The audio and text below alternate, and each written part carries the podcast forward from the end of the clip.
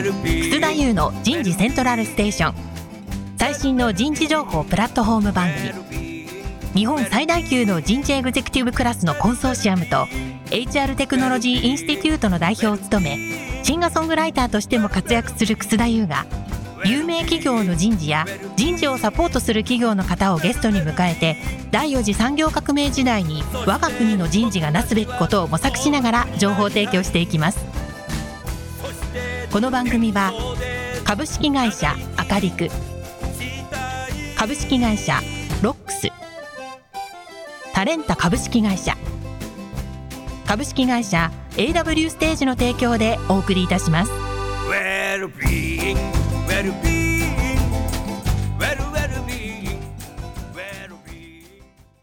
楠田優の人事セントラルステーション。最新の人事情報プラットフォーム番組パーソナリティの楠田優です、えー皆さんこんにちは。だいぶね、えー日本は涼しくなりましたね。今日はね長袖を着てここは東京の山手線の恵比寿の駅の上にあるですね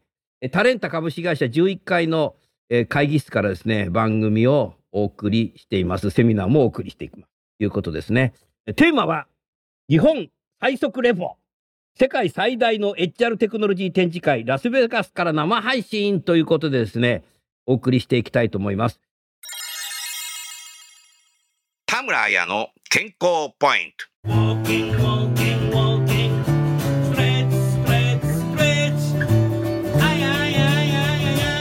座りっぱなしによる病気のリスク。座りっぱなしによる病気のリスク。長時間座っていることにより糖尿病動脈硬化心血管疾病がんなど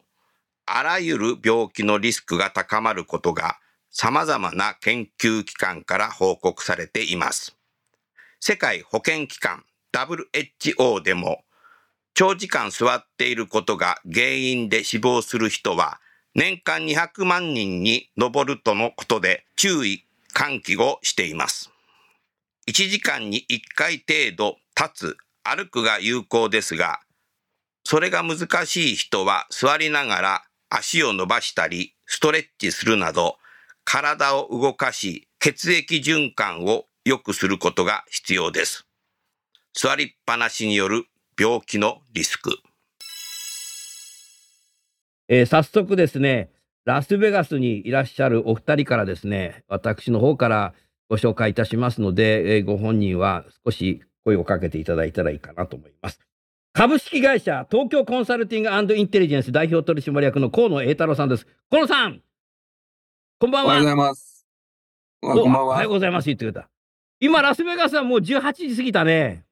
過ぎました。はい。でも明るいんでしょ相変わらず。明るいです。明るいんだよね。ラスベガスは今のね、時期。うん、そうだよね。なんか美味しいもの食べた？はい。食べました。ピザとハンバーガーばっか食べてんじゃないの？はい。あとコーラですね。ああ、湿度がね、砂漠だから、ああの、なんかな、低いよね。日本みたいに高くないから、うんあのーコカ・コーラを左手に、右手にリップクリームをこう 塗りながら歩かないと、とってもじゃないとなんかやっていけないんじゃないの？河野さん。そうですね。リップクリームは持ってこなかったんで、あの、展示場でですね、ノベルティグッズ入手しました。ああ、そう、ラスベガスはね、展示場でノベルティくれるよね。うん。でもそこであの、自分のあの、個人情報は QR コードで捉えて、後からね、メール来るよ。日本に帰ってきたと。まあいいですね。はい。えーもう一方、今回の番組のスポンサー、セミナーのスポンサーを務めていただいていますが、えータレンタ株式会社カスタマーサクセスマネージャーの亀山太一さんです。亀山さん、久しぶりです。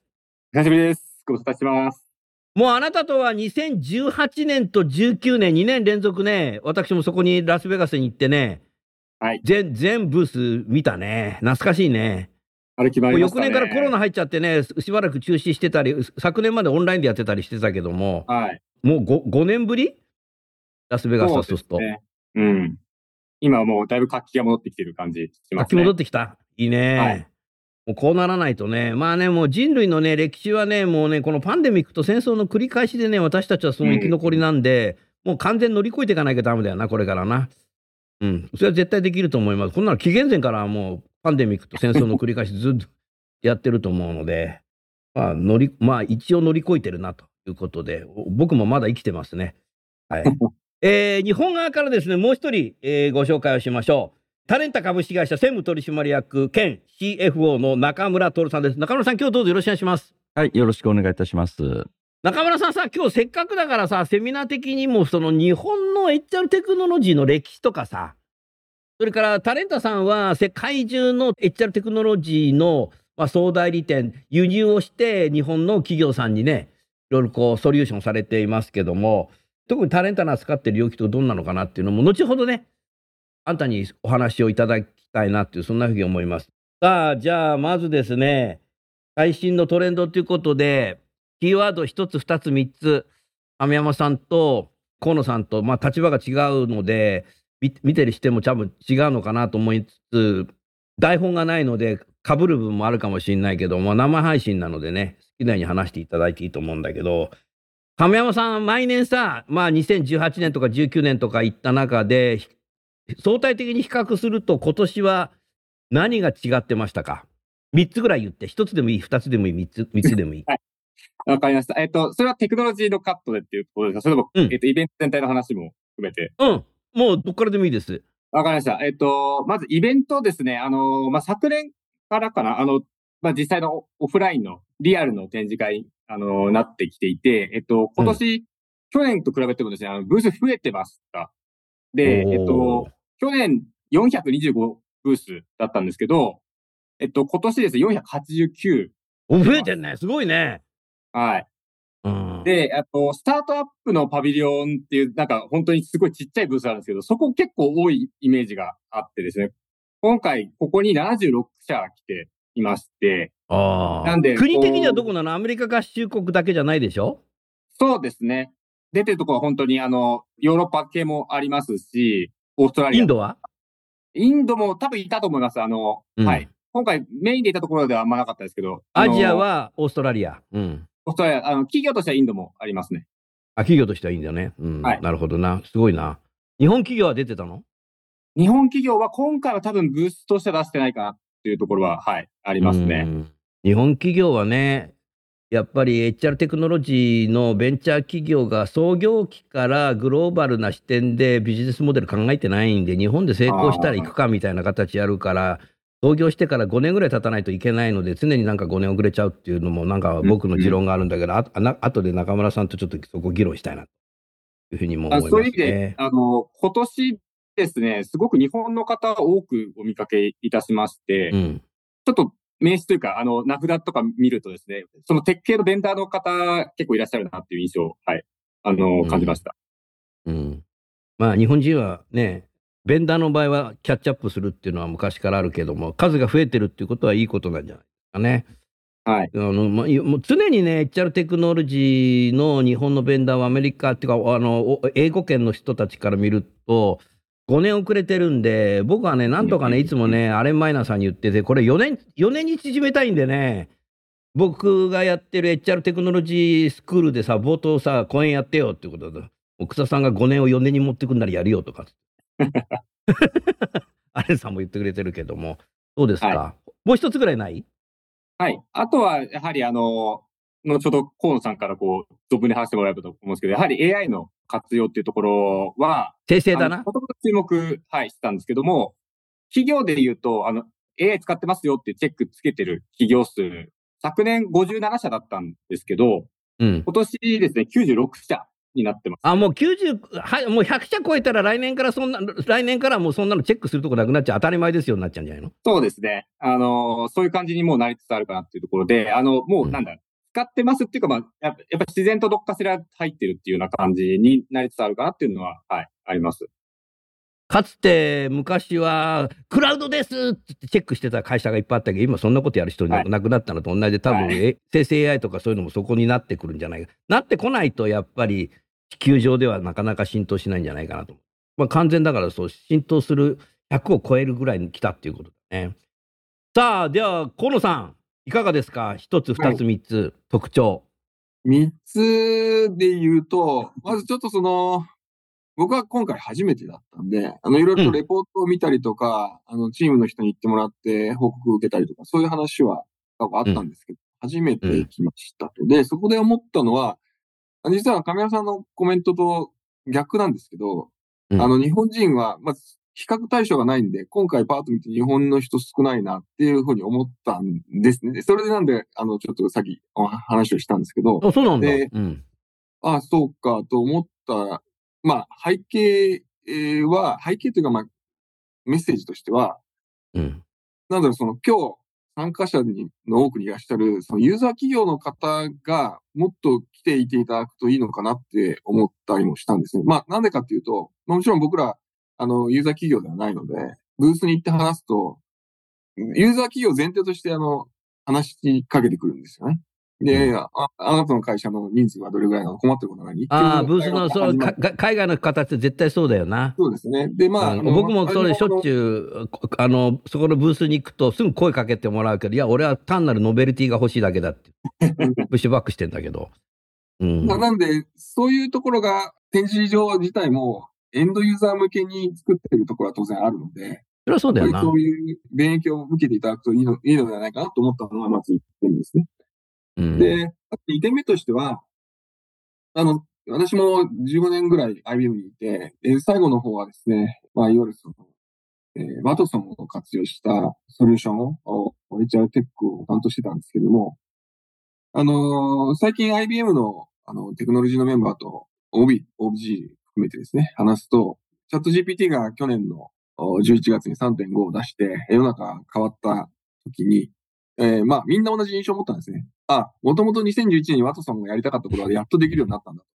なるほど。で、それと同じで、あのー今回展示場見たら、自分たちがやろうとしてうん売り込んで、メッセージとコンセプトとして売り込んでた内容が、やっと実現したかな。うん当時、その、あの、キャリアコーチ、ワトソンキャリアコーチとかですね、あの、タレントアナリティクスとか、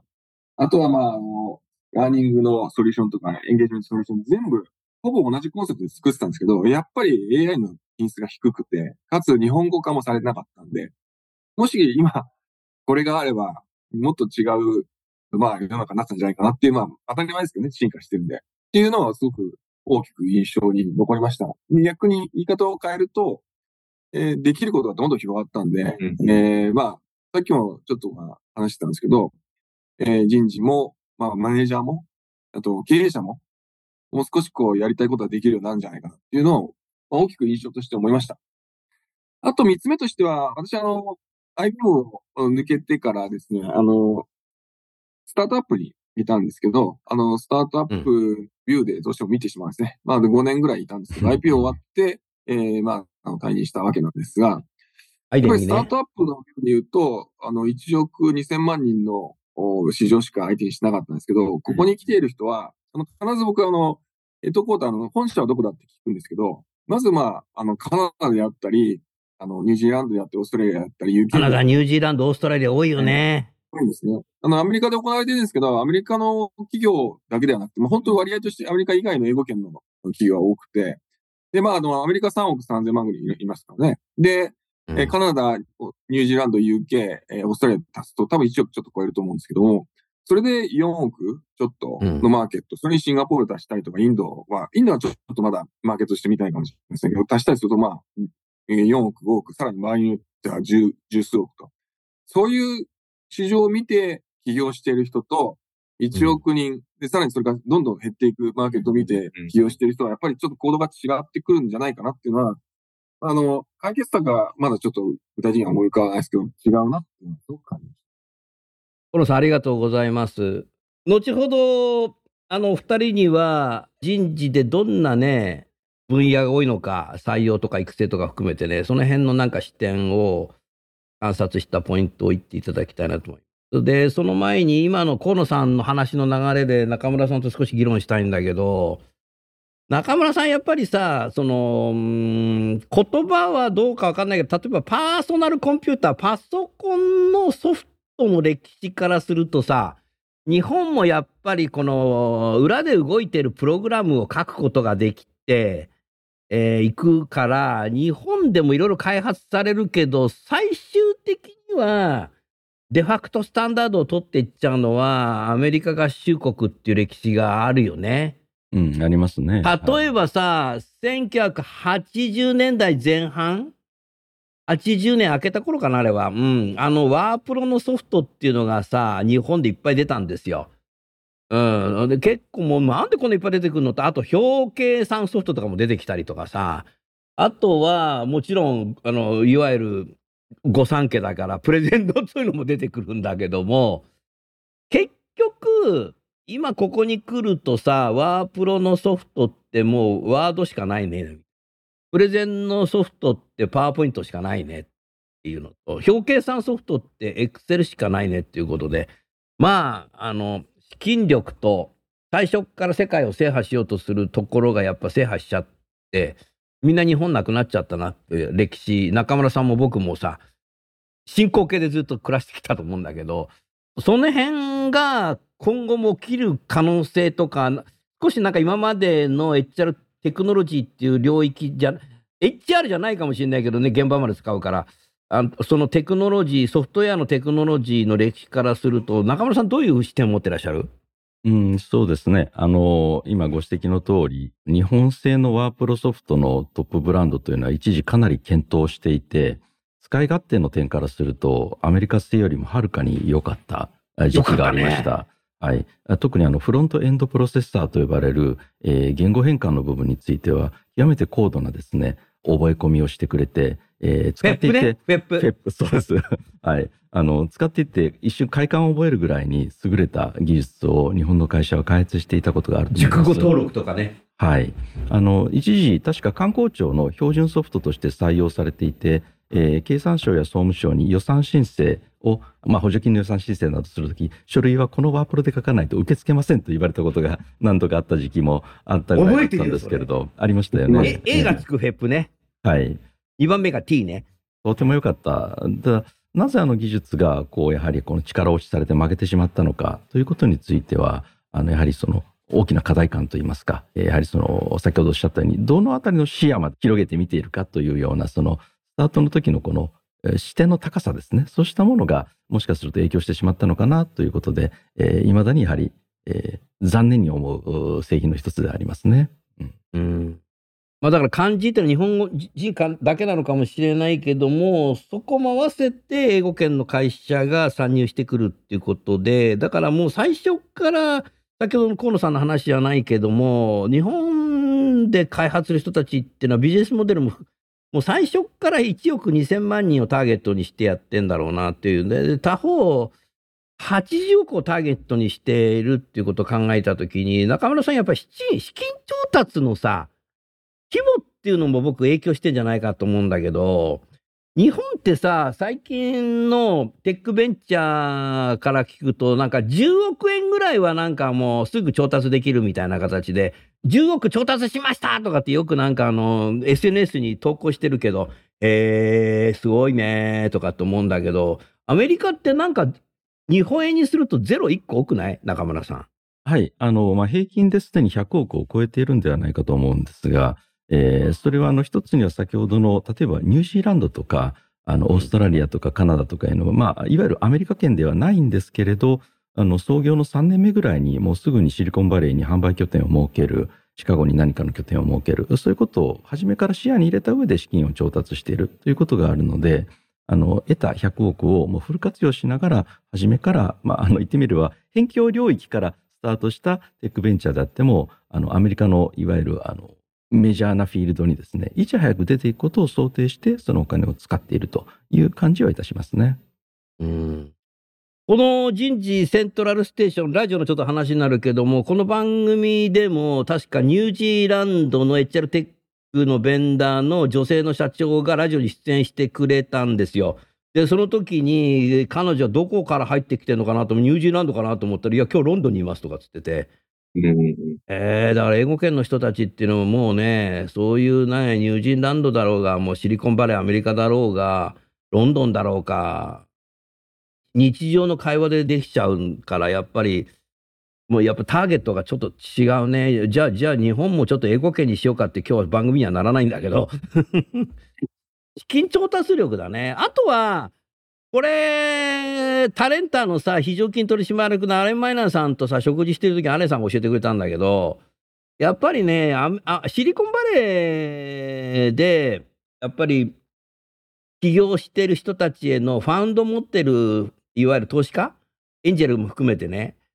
そのテクノロジーについてよく知ってると。うん。日本人はね、よくわかんないけど、なんか博打みたいにしてやってる、あのベンチャーキャピタルの方いたら申し訳ございません。これ、あの日米論ですからね、しょうがないですよね。もものすあんまりなんかテクノロジーについてあんまり知ってる人はいないっていうのが、やっぱり、それの問題もなんか、中村さんあり、ありそうだね、これもね。あの、あまり大きな声で言いませんけど、間違いなくあるでしょうね。あの、金融人のくせになんでここまで知ってるんだという、そういう会話は何度もあの経験がございます。はい。よく知ってるな、この人はというのはございますね。はい、あのセミナー、ラジオなんで大きい声で言わなくても、ボリュームを上げたったら、リスナーを大きく聞こえちゃうんですけど。うん、多分だからそういうのもあるんだろうなっていうふうに思うね。だからそこを変革していかなきゃいけないのかなとかって思うけども、うん、なるほどな。後ほどさ、中村さん、せっかくだから日本の HR テクノロジーの歴史とかさ、タレンタが今、海外からさ、こういうのがやっぱり日本にはないから持ってきてる。それはなんでこのこれが日本で開発できないのかっていうようなところだとかっていうのは、す少し議論をしたいと思いますので、リスナーの皆さん、人事が多いと思いますので、ここは押さえておいた方がいいので、最後まで楽しみにしていただきたいなと思います。さあ、じゃあもう一回ラスベガスに戻そう。亀山さん、人事の領域だとさ、まあ採用とか育成とかいろいろあるけどさ、はい。目立ったのはどの領域だった今年は？えっと、まあ、毎年ですけども、やはり採用は数としては一番多くてですね、やはりメジャーです。で、これ昨年のこちらの報告でもお伝えしたように、あのーもう社内のポジションだとか、社外のポジション、公開されたポジションっていうところがもう垣根がなくなってきていて、その、まあ、やりたい仕事があって、それに対してこう、割り当てる人というか、こう、ハイアリングして、ハイアリングというのが正しいかもわかんないですけど、あの、見つけてくる人っていうのは、社内でも社外でも、あの、変わらないよ。社社内でももっとこう、流動性高めていきましょうよっていうところは、コンセプトとしてやっぱり根強くというか、もう定着してるなっていうところは、あの、すごく感じますね。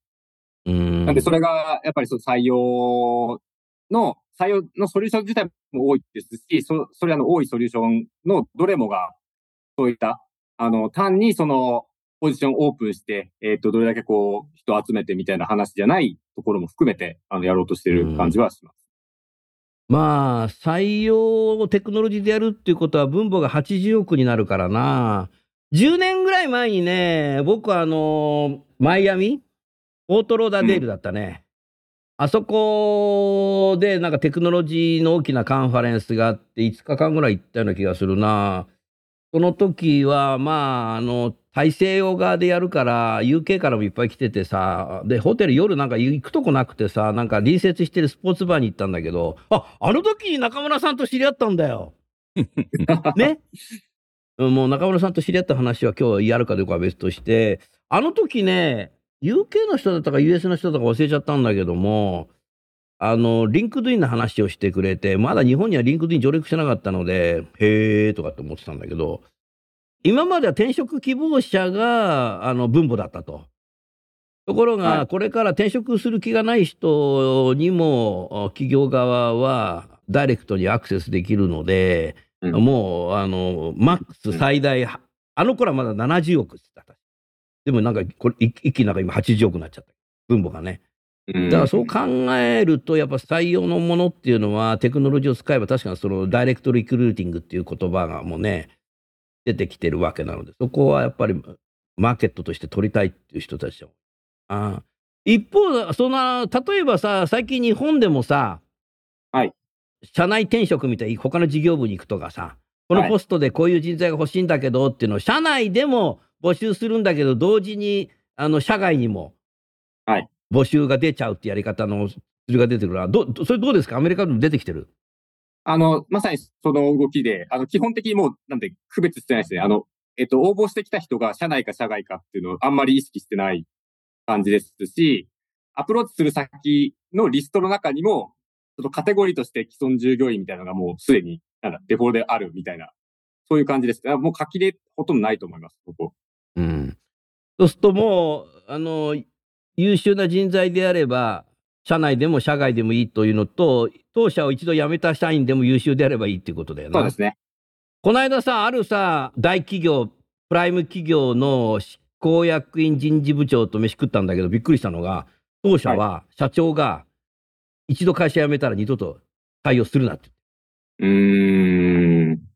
僕もそうでしたよ。僕は98年にあるエレクトロニクスの会社辞めた時に、取締役に、あと10分でも辞めなきゃ、会社、会社出なきゃいけない時に、津田君ね、もううちの会社知ってると思うけど、一回辞めたらもう二度と入れないよって。分かってます？あと10分ですから。それでいいのかとかって最後に言われて、まあ一応言うのが約束なんだろうな、多分な。うんうん。うん、だけど今、あれ、まああれからだってもう四半世紀経ってるけど、あのーまだ今でも変わるんだよね。うん。そうするとやっぱり、お真のやっぱり流動化っていうのが加速しそうだね、日本でもね。そうですね。で、あの、まあ、今日、今回こう来ていらっしゃる他の日本の方、まあ、ベンダーの方も、ユーザー企業の方も意見交換させていただきましたが、やはりこう日本のこう企業として、そういった社内流動性のこう向上っていうところはすごく課題というか、これからやっていきたい取り組みとして、あの、挙げられている、そういう機運が高まっているっていうところは、あの、皆さんも口を揃えておっしゃってましたね。うん。ということはやっぱり本当に自立して自分のできるジョブだとかそういうものをきちっと説明できないと、はい人として勝ち残れないなと思いましたね。相変わらずね、もうね、にあの、2000年頃からアウトプレスメントね、増えていますけども、最近もやっぱり増えてるんだけども、あの、アウトプレスメントの会社の社長とかと会ったりすると、相変わらずね、20年前と変わんねえなというのは何かっていうと、あなたは何ができますかっていうと、部長ができますっていう人が多いんだって。うんうんうん。なんで俺、の俺なんかこ部長なんかさ、お前、あの、高校時代の部活の部長やったぜ、みたいな。それと同じかよと思ってる。なだからな何かっていうと、だからやだからやっぱりジョブジョブっていうのはそこでやっぱり重要になっていくんじゃないかなと思うけど、どうだよ、はい亀山さん。あの、今回ですね、まさにあの、このイベントの基調講演で女子バーシンが似たようなことをおっしゃってまして、うんあのー今まで、いや、なんか俺はなんかあの、日本、日本の女子バーシンってよく言われて言われてるはいそうですね。そんなこと言われたくないんだけど。逆に言うと、あの、アメリカの楠田先生が、あの、おっしゃってたことには、あのーまあ、今まで、その、欧米型の組織だと、やっぱりこう、し実際の仕事があって、それに対してジョブがついてて、ジョブタイトル、部部長、なんとか部長とかなんとかマネージャーがいて、で、それに人も人がついてるっていう話なんですけど、こう、いろいろこう、今、流動性、流動性もそうですし、市場も、こう、コロコロやってること変わるってなった時に、もう人が中心になるだろうっていう話が今出てまして、なるほどあの、本当に、あなた、ここの仕事に対して誰がやってで、その誰がどういうスキル持ってるかっていうところが、これが重要になってくるっていう話は、すごいしてましたね。うん。で、それは。あの、イコール、いらなくなったから人切るみたいな、そういう欧米的な、あの、あありきたりな欧米的な観念が今変わりつつあるっていうところで、この社内移動をこれだけこう、流動して促進するよっていうところも、長く居続けてもらうというか、あの、辞めるよりも、そこの中でどれだけこう、自分でキャリア作っていただいていただくのか、成長していくのか、生産性高めていくのかっていうところが、えっと、今の、まあ、これからこう、頭切り替えていかないといけないよっていうような内容をキーノートでおっしゃってました。それはまあテクノロジー使えばさ、言葉としては先行してさ、もう何年も前から出てきてるのがさ、オンボーディングだとかさ、エンプロイジャーニーだとかさ、あーいうのがあるので、そういうものも、だから採用のツールと一気通貫して、なんか管理ができる。うーんそ、そそういうのが出てくるんだろうね。はい。だかだらもうだからリスキルみたいなのも出てくるかもしれないね。河野さんの言った IBM みたいなさ、なんかね、そういう、あの、リコメントしてくるようなさ、ラーニングの仕組みだとか、うんああのメンターの仕組みだとか、あとは FA 制度のも、ね、仕組みだとかっていうのも、なんか、なんかそういうのは出てきそうだね。もう、もう出てんだろうな、多分。いや、もう、もうすぐそこですね。もうすぐそこ。もう出てラスベガラスベガスまですぐそこにやっていきたいけどあ、そうです。話がそうだけど、あ本当にそういうことかもう現実化、夢見てたことが現実化してる感じ。うん。亀山さん、採用についてまた後で何かあったら補足してほしいのと、まあもう一つやっぱ採用の次はやっぱ育成の話も聞きたいので、なんか育成のトレンドっていうのもあれば、ぜひ報告してください。そしたら河野さんさ、今度あなたはやっぱテクノロジーの会社にいたということでさ、少しなんかこう、生成 AI だとかそういう領域、どん、どんな形でチャット GPT とかさ、もう日本人もみんな、もうなんかさ、知らないけどさ、もう、うんと、経済誌が全部表紙がチャット GPT とかって書いて なんかまあ、どれ買っていいんだよみたいな、チャット GPT で調べてみようみたいな ぐらいになっちゃってるんだけどさ、うん、なんかその辺で、となんか想定外のとか特徴あるとか、え、もうここまでやってんの？とかって、なんだこの手とかって、なんか、なんかぜひ、河野さんお話してよ。あの、そうですね。やっぱりその、加熱状況としては、やっぱり日本はかなりなので、そこの感覚を持ち込むと、あ、あれ？っていう感覚は実際 正直あったんですが、はい。ただ逆に、あの、冷静に実装を意識して動いてるのは確実で、もう実装を普通にしてましたし、なんだろう、落ち着いた要は選択肢の普通の一つみたいな、そういう感じで実装をしているのは特に感じましたね。うんう。うんん。なんで、あの、その、例えばその、雑にデータを掘り込んでも、バーっとこう、正規化してくれて、それでメッセージを出してくれるっていうところまで普通にやれてますし、うん。あとは、あの、他にも、例えばですけど、今、採用、現場で採用、こういうこう、エンジニアが欲しいけど、どれぐらいかかるの？時間はっていうような質問を、こうな、ナラティブにインプットするだけで、データに基づいたサジェッションをこう、普通にだ起こしてくるんですね。うんうんうんでそれが今うん。までは、もちろんその、人事に聞けば人事を分析して出してくれたんでしょうけど、それがもう現場にさらっと書けるようになって出うんてくるっていうのは、さっき言ったそのマネージャーの、えープロダクティビティ。で今回、プロダクティビティっていうことはもう、もうすごく懸念されてたんですね。で、それは、いろいろな話を聞くと、やっぱりこう、おやっぱり人手不足うん。っていうのが当然あって、で、さらにその、COVID-19 を経て、えーいろんな人が家に一回戻って、えー実際こう、ハードワーカーでも、より大切なことってあったんじゃないかって思うらしくて、だからやっぱりその、より効率的に働いて、今までと同じパフォーマンスを出しながらより効率的に働いてっていう要求が相当増えてるらしく、プロダクティビティっていうキーワードがいくつか、あの、心に残ったキーワードのうちの一つでしたね。うんまあ当たり前なんですけど、当たり前ですけど、ただこういうところで、あの、あのサイネージにボンボンボンってプロダクティビティっていう言葉が出てくるのは、やっぱり、あの、印象に残りました。そこをカバーするのはテクノロジーで、具体的に言うと、え LLM ってやつですね。うんうん SAI っていうやつになってきているなっていうのは、お強く感じました。うん。なるほどな。中村さん、今のね、河野さんの話聞いててさ、あなたも僕もさ、世の中にパーソナルコンピューターが出てきた頃を覚えてると思うんだけどさ、日本人も一生懸命なんかこうパソコンのなんかベーシック言語を覚えますとかさ、いろいろやったんだけど、で、会社の中にも入ってきたり、あと個人で買ってもなんか使えなくて押し入れにしまっちゃった人がいっぱいいたって言ってたけども、やっぱりパソコンがこう会社に入ってきたら何が変わるのかとかさ、一人一台パソコンが配布されてインターネットがつながるとどういうことが起きるのかっていうのをすごい議論したことがあったね。で、僕は当時 NEC 日本電機にいたんですけども、日本、日本電機の社員でもあまりよく分かってなくて、じゃあ、楠田さん講演を、セミナーをなんか企画しなさいってって、なんで俺かよと思ったんですけど、で、何かっていうと、当時ですね、日本ソフトバンクっていう会社があって、そこのあの、孫正義さんに郵送で依頼をして、メールがないので、えー 引き受けていて、当時九段下にね、本社があったね。で、で、孫さん自身にお願いして、いろいろ話してくれて、で、あの頃ね、まだパワーポイントとかのプレゼンじゃなくて、あの、なんていうの、あの、え映写機でね、映写機で持ってきてくれて、いろいろやってくれた。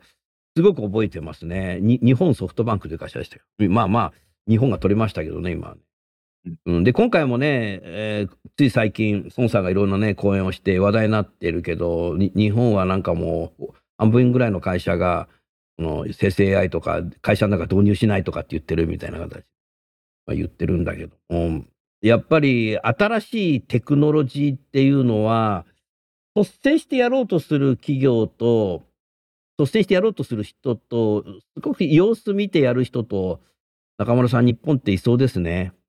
はい、そうですね。先ほどちょっと河野さんからのごレポートいただいたことと、あの、弊社神山があの報告させていただいたことをちょっと絡めてお話しできるかなと思うんですけれど、私もあの、河野さんとご一緒に、ワトソンが、あの、提示していた、あの、世界最先端のコンセプトというのには非常に当時感銘を受けた、えー、覚えがございます。で、この生成 AI が実装段階に入ったところで、社内にこれまで蓄えられてきたデータが、あの、ようやく使えるという状態になってきたのかなと思っています。つまり、食わせるデータの品質によってそのアウトプットっていうのは変わってくるわけですから、実用性が高まるとともに一つ始まり出したのが人事の方が既存の業務の中でここに AI を使えないだろうかという発想と同時に AI の方をやってた人がこういうことができるんじゃないというふうに人事に対して逆提案をですね始めているというそういうふうな感じを受けています。ですからこの両者のコラボレーションによってですねあのこれまでに実現しそうでできていなかったことというのがですねもう目の前にこれからどんどん出てくるんじゃないかなとそのような期待を一つはしております。で、うん、亀山の方がご報告させていただきました、この、えー、先ほど、上部の適任者がまず左隅にあって、その中で外の方、内の方というふうに次のカラムのところに内部者、外部者というカラムが入るというのは、これ実はデータベース構造としては従前の真逆になってきてるわけで、今までは先に外の人、うちの人、うちの人はあの内部人事システム、外の人は採用管理システムだったんですけれど、えー、候補者がまずあって、そこの中で内と外というと、DB のこのカラムが入れ替わるわけですよね。そうするとアーキテクチャからもう完全に変わってしまうので、このコンセプトっていうのは、どちらかというとシステムの話というよりも人間の頭の構造をそちらに変えてきてるんだなと、というところをですね、非常に強く感じました。まあ、つまり発想の転換ということだと思うんですけど、このあたりの発想の転換に我々この後どうついていけるのかというところが、多分重要なポイントになるような気はいたしましたね。とりあえず感想そんな感じです。なるほどな。あ、で、ちょっと中間さん、今のお話というか、あの、楠田先生の話を引き継いでなんですけども、あの、どんどんこう、新しい技術取り組んでっていうところで AI の活用進んでるのは確かなんですけども、えっと、その一方で、ブレーキというか、イケイケだけじゃダメだよねっていうところはすごくあってですね。あの、うちのその取り扱ってるハイアビもそうなんですけど、やっぱりエシカルっていうか、あの、きちんと、こう、倫理的正しい使い方をしているっていうところを、あの、監査を、まあ、きちんと受けて、そういった、こう、ポリシーに沿ってちゃんとやってるんだぞっていうところを、えっ、と、進んでる企業は、そういったところに今、踏み込んでるかなっていうところがあって、で、あの、テクノロジーの、えっ、と、展示会ではあるんですけども、そういった監査をするような会社っていうところも、あの、来ていて、で、オタクの AI 活用のリスク管理だとか、えー、それを防ぐためにどうすればいいのかっていうところを、あの、うちがちゃんと見ますよっていうようなところをやってるようなベンダーっていうところも、あの、もう、専業ベンダーがもうで、こういうところに出てるっていうところは、あの、すごく印象に、ね、ありましたね。亀山さん、今大事なポイントお話しいただいたね、うん、中村さんの専門のところで、やっぱり訴訟と監査っていう局面でさ、生成 AI もそうなんだろうし、顔認証なんかもそうなんだろうし、やっぱりどうしても人事の場合は採用の面接だとか、あとは人事評価だとかっていうのを AI を使うっていうのはテクノロジーの会社も参入してくるだろうし、ただアメリカは訴訟がやっぱりかなり出てきていて、はい、州で法律も出てきてる。中村さん、少しさ、この後ああんた時間あげるのでさ、その辺のなんか、状況、このセミナーでお伝えしておくべきことを少しお話しいただけませんか？はい、わかりました。あの、まあ、HR テクノロジーという言葉自体、あの、私たち何年頃から使っていたのかなというのをちょっと振り返ってみると、あの、まあ、いわゆる HR 人事資源管理、リソースですね、平和リソースの管理、並行してヒューマンキャピタルの管理、という言葉は長年使ってきたと思うんですけれど、えー、2010年頃からこうタレントマネジメントという言葉を皆さん使い始めましたよね。で、タレントマネジメントを実現するためのいろんなシステムというのはあったんですけど、当時のシステムは実は最大のライバルが Excel だったというのがありまして、その、あの、タレントマネジメントシステムっていうのは一言で定義すると、人事の基幹システムからはみ出した部分が全部タレントマネジメントだったので、タレントマネジメントベンダーの中には、えー、いわゆる年1回のあの目標管理からスタートしているベンダーと、e ラーニングからスタートしているベンダー、あるいはオンボーディングというですね、えー候補者の入社管理からスタートしているベンダー、それぞれの出身地があって、出身地別に製品に特徴があったということがあります。でただ、最大のライバルは常に表計算ソフトだったということで、目の前の表計算でその会社に特有の中身を作り上げれば、既存製品を量ができてしまう。ただし、大規模、規模の経済はなかなか働かないということがございました。で、私どもがこの HR テックに関する製品を扱い始めたとき、この違いは、やはりそこに再現性、AI による再現性がですね、乗った瞬間に、これは絶対 Excel ではできないソリューションだなと、というところに、ある意味非常に大きなショックを受けて、ここはちょっと世代が変わったかなと思っている次第です。ですので、このあたりの製品が出だしたのが大体2015年ぐらいから、で、今23年、8年経って、完全に AI が汎用化してきていると、ということなんじゃないかなと思います。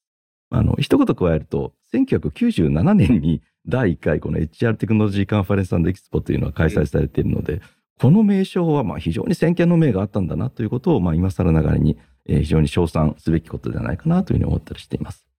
で、今、あの、ちょっと触れていただきました、えーとこの科学技術がどのように社会的な需要バランス、需要性を獲得するかということについては、あの、キーワード出てました、 ethical legal ですね。そこにさらに social というようなものの課題、 ethical legal social issue というのがもう今、キーワードになってきているようでございます。で、これをいかに explainability、説明可能性という形の中に表明していくかということで、その一つの方法が監査法人ということなんでしょうね。ですので、3年ほど前に、この、まあ、私ども取り扱っておりますビデオ面接システムが監査法人の監査を受けていますよという話をしたときに、それ日本だとどうなるんですかと言われて、日本でそれできる監査法人そもそもないですよねと。というような話をしていたかと思うんですが、あの、さっきの話、私も初めて聞いたんですが、あり得る話だなと。まあ、つまり、AI のエシカルなところをチェックする監査法人が専業のあの会社が出だしたというのは、もう極めて象徴的だなと、いうふうに思っております。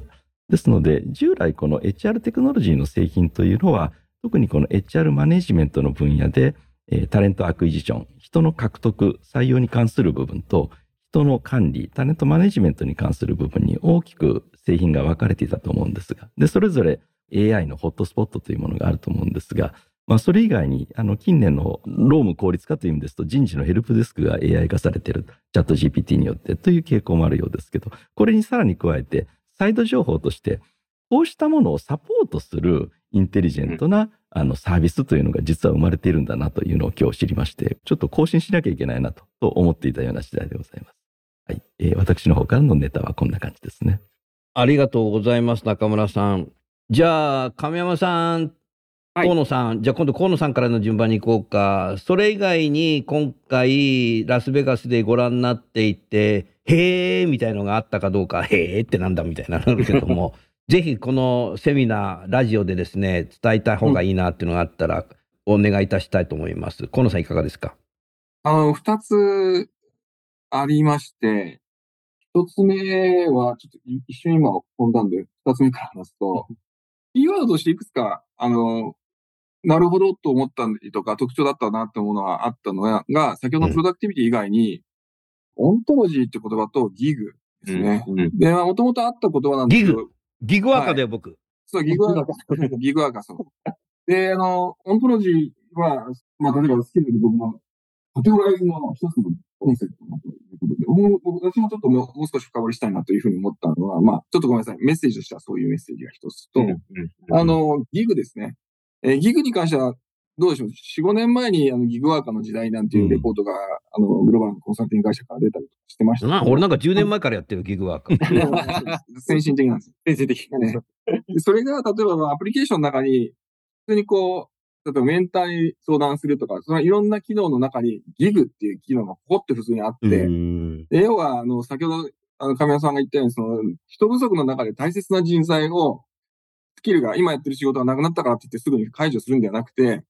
将来にわたって、ちょっとこう、もう少し仕事の幅を広げてみようとか、リスキルっていう観点で、今の仕事以外のことを何時間か、あのやって、そこでもしネットワークが広がればよろしいし、そちらの仕事が最先端になってたらそっちに移るみたいなことを、社内でやるようなことを前提とした機能があったんですね。うん。まあ、それってもう、もともとスケール語源としてはギグワーカーだと思うんですけど、まあ、そういった機能があるっていうのが、一つ特徴的かなというふうに思ったっていうのが、あの、まあ、二つ、あの、メッセージの一つ目ですね。で、もう一つが、今思い出したんですけど、生成 AI っ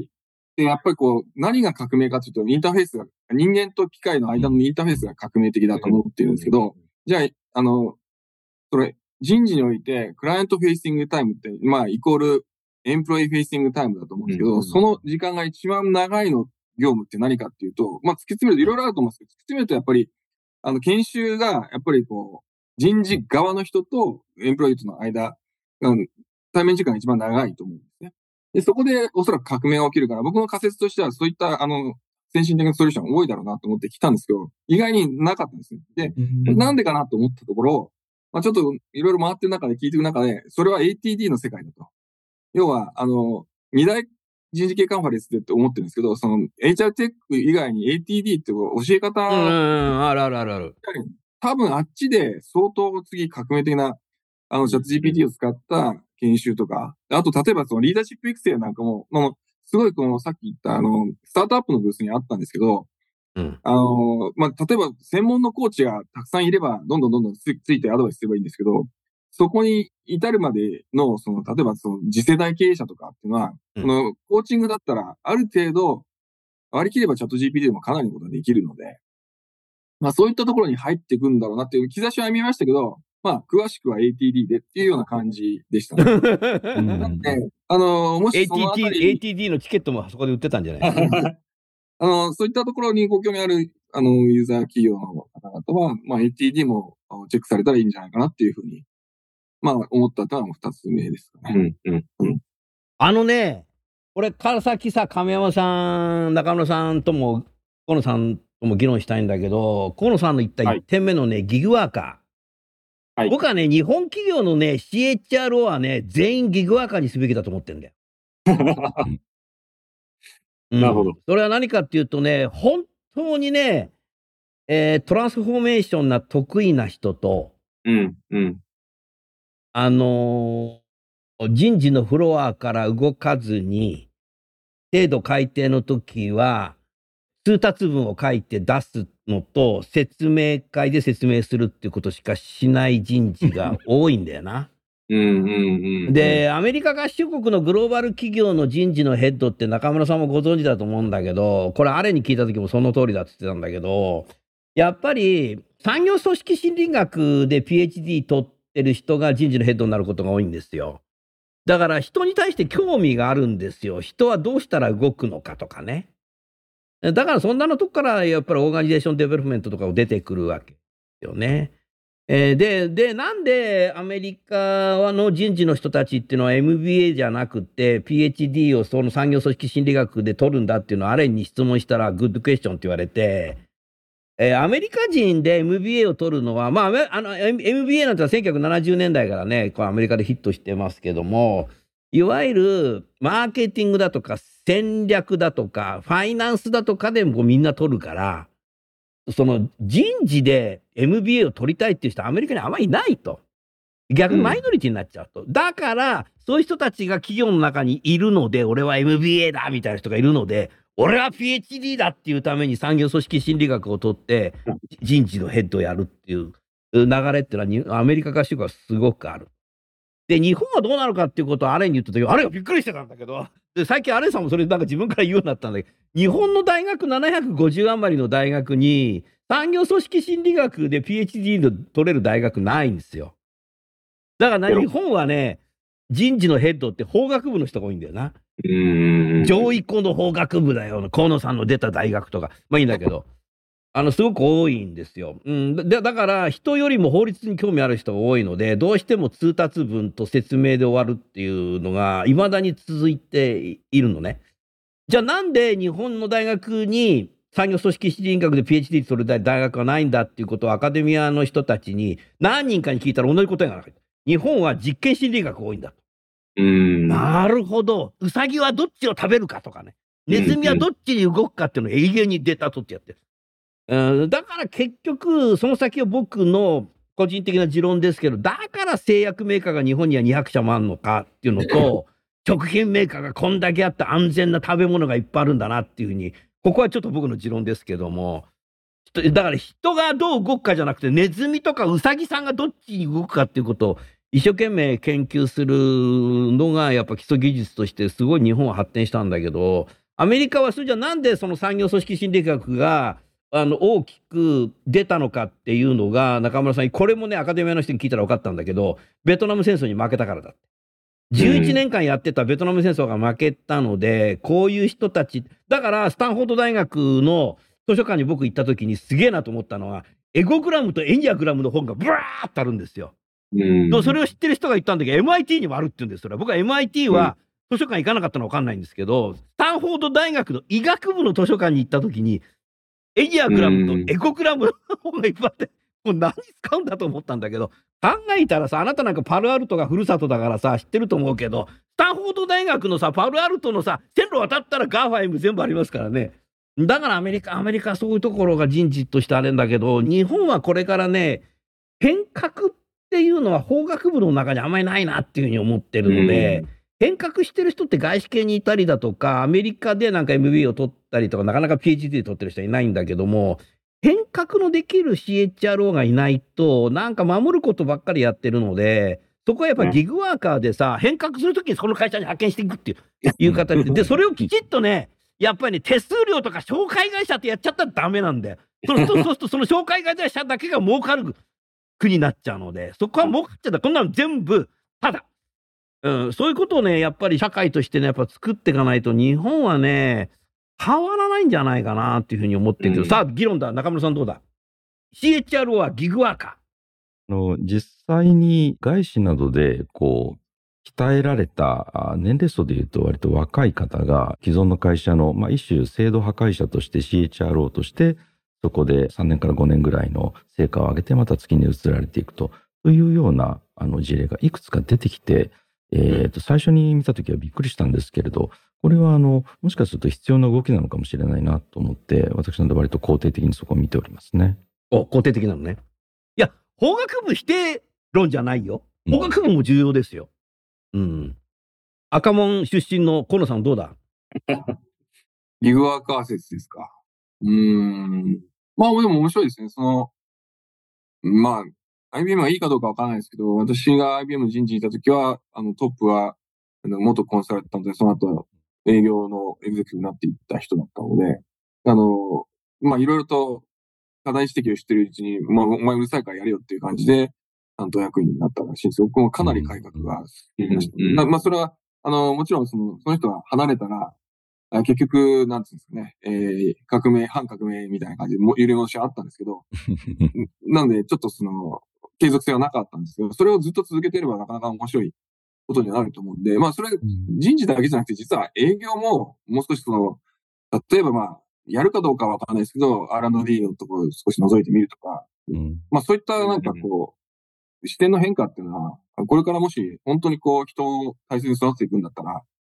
ありかなと。それこそ人的資本の有効活動だなっていうふうに思いますけどね。まあ、今だ結論を言うと、まあ、基本賛成です。そう、有効お賛成っていうとして。うん。おー2票取ったな、2票。それじゃあ、あの、大岡山の科学大学出身の、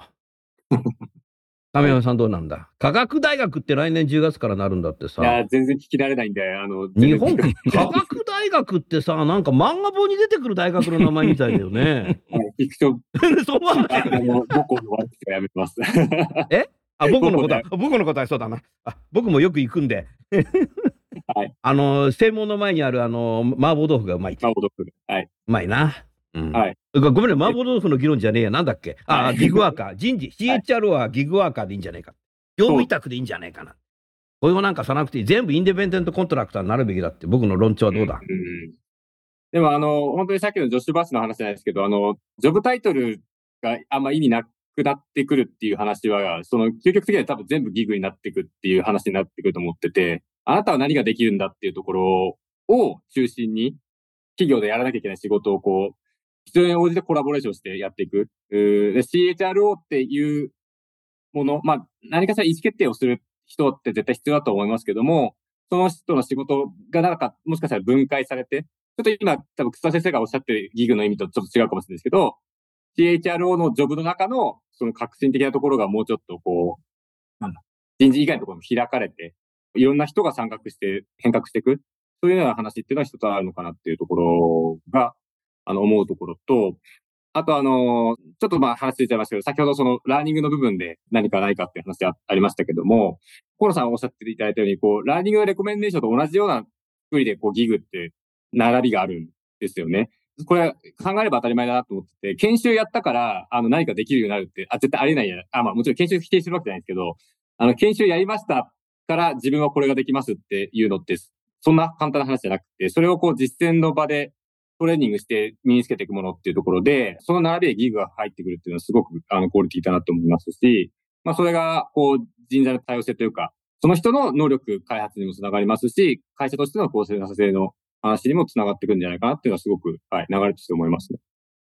あの持論なんだけど、リーダーシップ開発っていうのは教室の中でやったってリーダーシップはできないんですよ。リーダーっていうのは教室から出ることなんで。うん、うん、うん。これ持論ですね。僕はもう22、3年これ言ってるけどね。だからリーダーシップの研修会場からリーダー出ない。あれね、これ、先ほどから言っている、あの、オラクルの社長を経験されたアレン・マイナーさんが、僕にこういうこと言ったんですよ。なんで、はいタレントマネジメントシステムっていうのを作ったんだって。うん。で、今3つしか残ってないけど、グローバルにはね。でみんなサンフランシスコに今あるんだけど、はいうん、そうだね。もうサンフランシスコ橋渡ったらワークで出す。オラクルももともとはサンフランシスコでさ、AT&T パークがオラクルパークになっちゃってて、でも今テキサスにも行っちゃったけど、でも本拠地はまだね、あの、あるし、で、なん SAP なんかドイツになったのはずなのが、なんかサンフランシスコ、あの空港のそばにドーンって来ちゃってはいるけど。だから、だから何か、なんでなんだって言ったら、アメリカの人事の人たちっていうのは、社員を見てないと。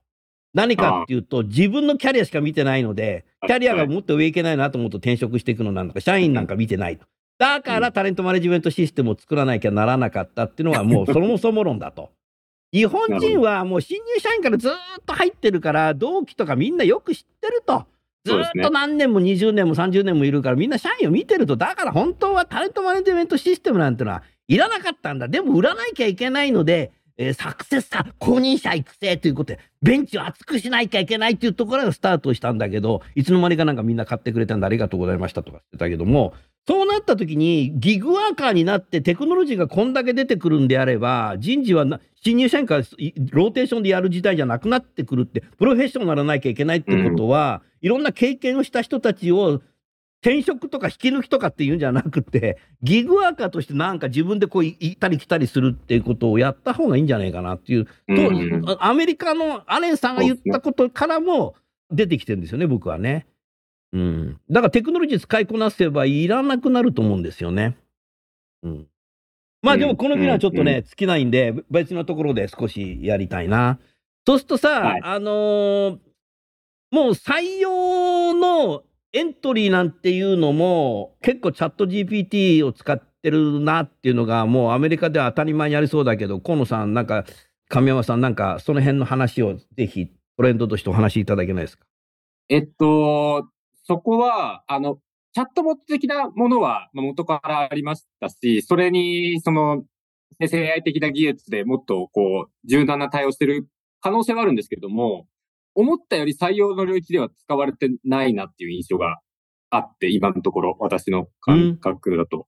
というのも、先ほど言ったその倫理の部分で、あの、生成 AI のところっていうところ、まだ新しいテクノロジーですし、で、採用、あ入るのそうですけど、あの、本当に人のこう人生を決めるような、あの、重いものですので、ちょっと中途半端にこう、なんだ、軽い気持ちでそこテクノロジーをすると、本当に訴訟で飛ぶとか、というところはあるのかなっていうところで、あの、逆にさっきコロさんおっしゃっていただいたような、その研修というか、こう、なんだ、ポジティブな、こう、なんだ、気づきを与えるような、あの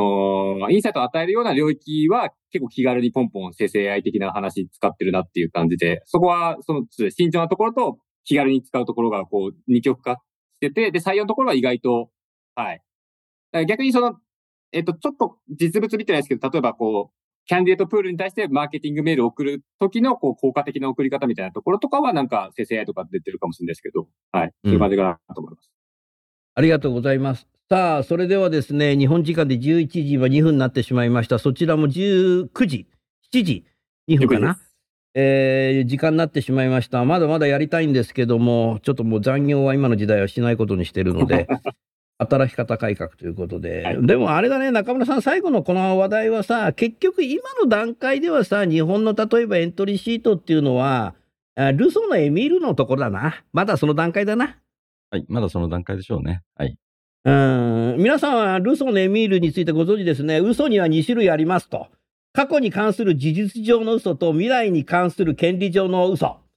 えー過去の嘘っていうのは良心の呵責っていうこともあるので、やっぱり嘘つくこと自体っていうのはまずいので、だから未来に対して何がやりたいんですかとか、どんなことをやってたいですかっていう質問は嘘でもいいんだと。そうそう、嘘でもいいんだって言っちゃいことないんですけども、それでそこ達成しなかったら、ま、今後頑張りますからって言えば、済むわけで、皆さんだって、あの、採用の面接で頑張りますって言ったんだけど、頑張ってない人もいるだろうから。だから、未来に対してはね、それでいいんだよ。でも、嘘は、過去についてはね、えー嘘ついちゃダメっていう。だから、そこはやっぱり人間の面接力で見ていくっていうのが、今の段階では、えールソのエミール、うー良心の呵責っていうことを考えたときに、嘘は2種類あるっていうところで、きちっと今の段階は、チャット GPT でエントリーシート書いてくるかもしれないけども、あの未来に対しては今、いつまで通りの面接力で嘘をついてないかっていうことを面接で、えー論理的にね、見ていけばいいんじゃないかなと思いました。さあ、それではですね、最後に一言ずつですね、えーラスベガスの2人と中村さんにですね、今回のラスベガスのテクノロジーについて日本人の方に、日本人の人事の方、人事だけじゃないかもしれませんけど、メッセージを添えていただきたいと思いますが、その前に私の作品を聞きましょう。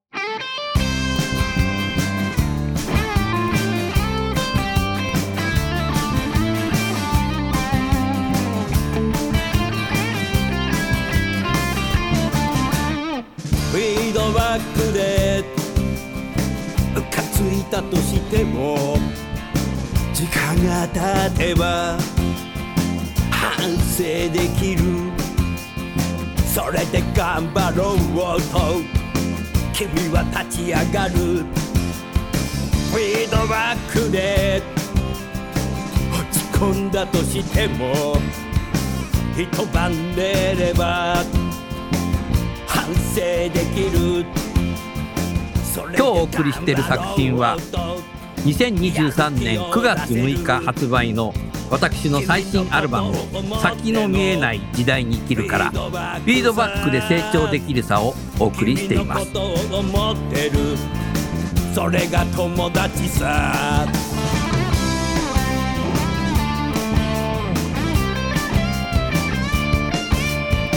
自分の声の。録音を聞いた時俺ってなんで。こんな声なのかとちょっとムカついたり。したことあるよね。自分の映る。映像を見た時俺ってなんで。こんな動きするのかと恥ずかしいなと思ったことあるよね。自分は自分のことを客観的に見ることができないから友達がするのさ。その時友達はこういうのさ。その声もその動きも。いつもの君だよと。フィードバックで。ムカついたとしても。時間が経てば。反省できる。それで頑張ろうと。君は立ち上がる。360度。ぐるっと見渡せば人は君のことを見つめてくれてる。フィードバックしてくれる。人がいるから。君はそれで成長できるのさ。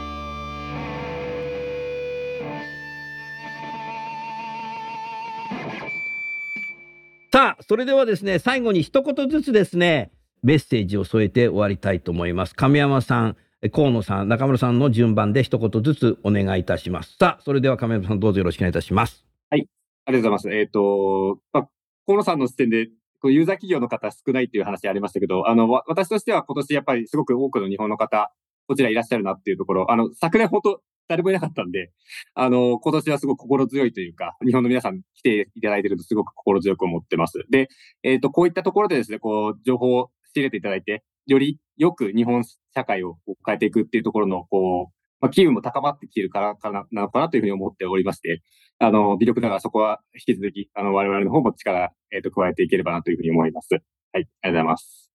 ありがとうございます。河野さんいかがでしょうか、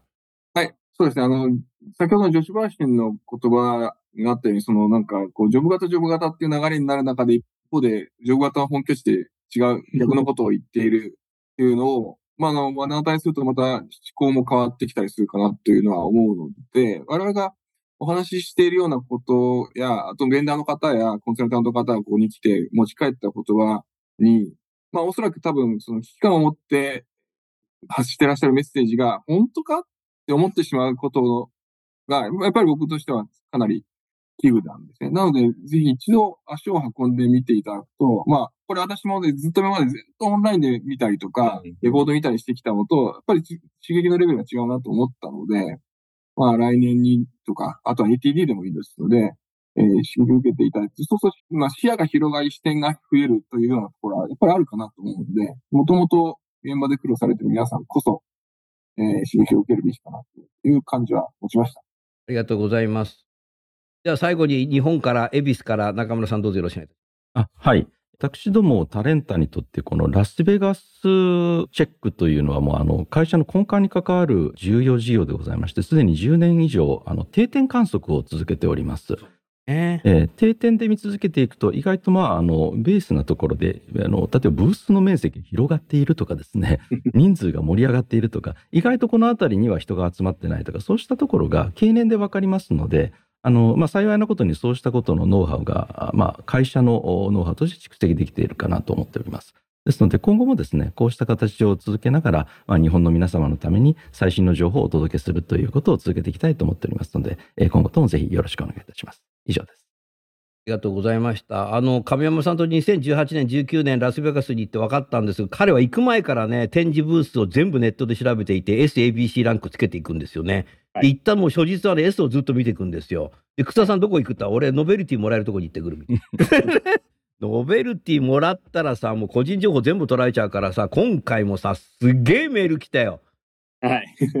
うちのブース来てくれとかって思う。でも、行くんだ、お前、チケット代くれよ、みたいな。ラスベガスね、日本人が行かないっていうのはなぜかっていうと展示会、何かっていうとね、直行便がないんだよ。そうですね。トランジットなんだよ。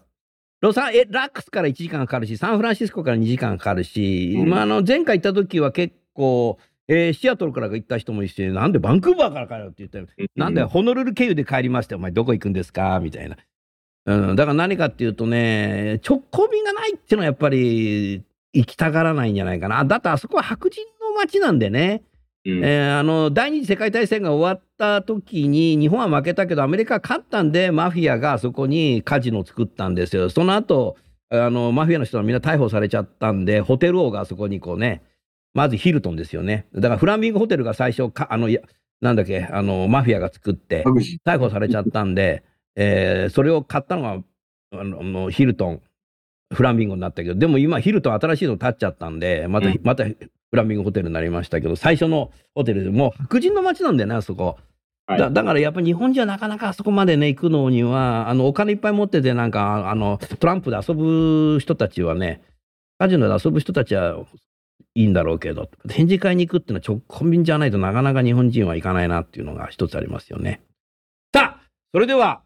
9分残業してしまいました。リスナーの皆さん、えー、どうも最後までお聞きいただきましてありがとうございました。今後ともぜひね、えー、タレンタさんとお付き合いしながらね、えー、間違ったものを入れないように、訴訟が起きないものを入れるようにということは、私は老婆しながらそういうふうに思って、この番組を終わりたいと思います。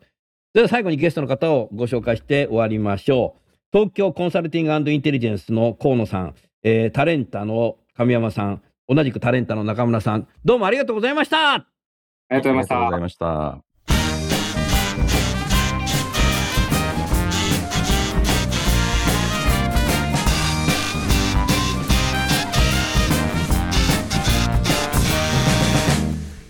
今日の番組はいかがでしたか？楠田優の最新アルバム「先の見えない時代に生きる」の中からインタシップに行こうとともにお別れです。この番組は理系学生の登録数利用率ナンバーワン大学院生修士博士理系学生ポスドクのための就活サイトアカリクを運用する株式会社アカリク前職での評価とコンプライアンスチェックでキャリア採用の失敗を未然に防ぐバックチェックを提供する株式会社ロックス。ワークハッピーな世の中を作るをミッションとし世界の HR テクノロジーを日本市場に展開するタレンタ株式会社。職場でできるストレッチと質の高いウォーキングを提供する健康経営サポート企業の株式会社 AW ステージの提供でお送りいたしました。それでは次回もお楽しみに。インターンシップに行間を見つけて。僕のやりたい仕事が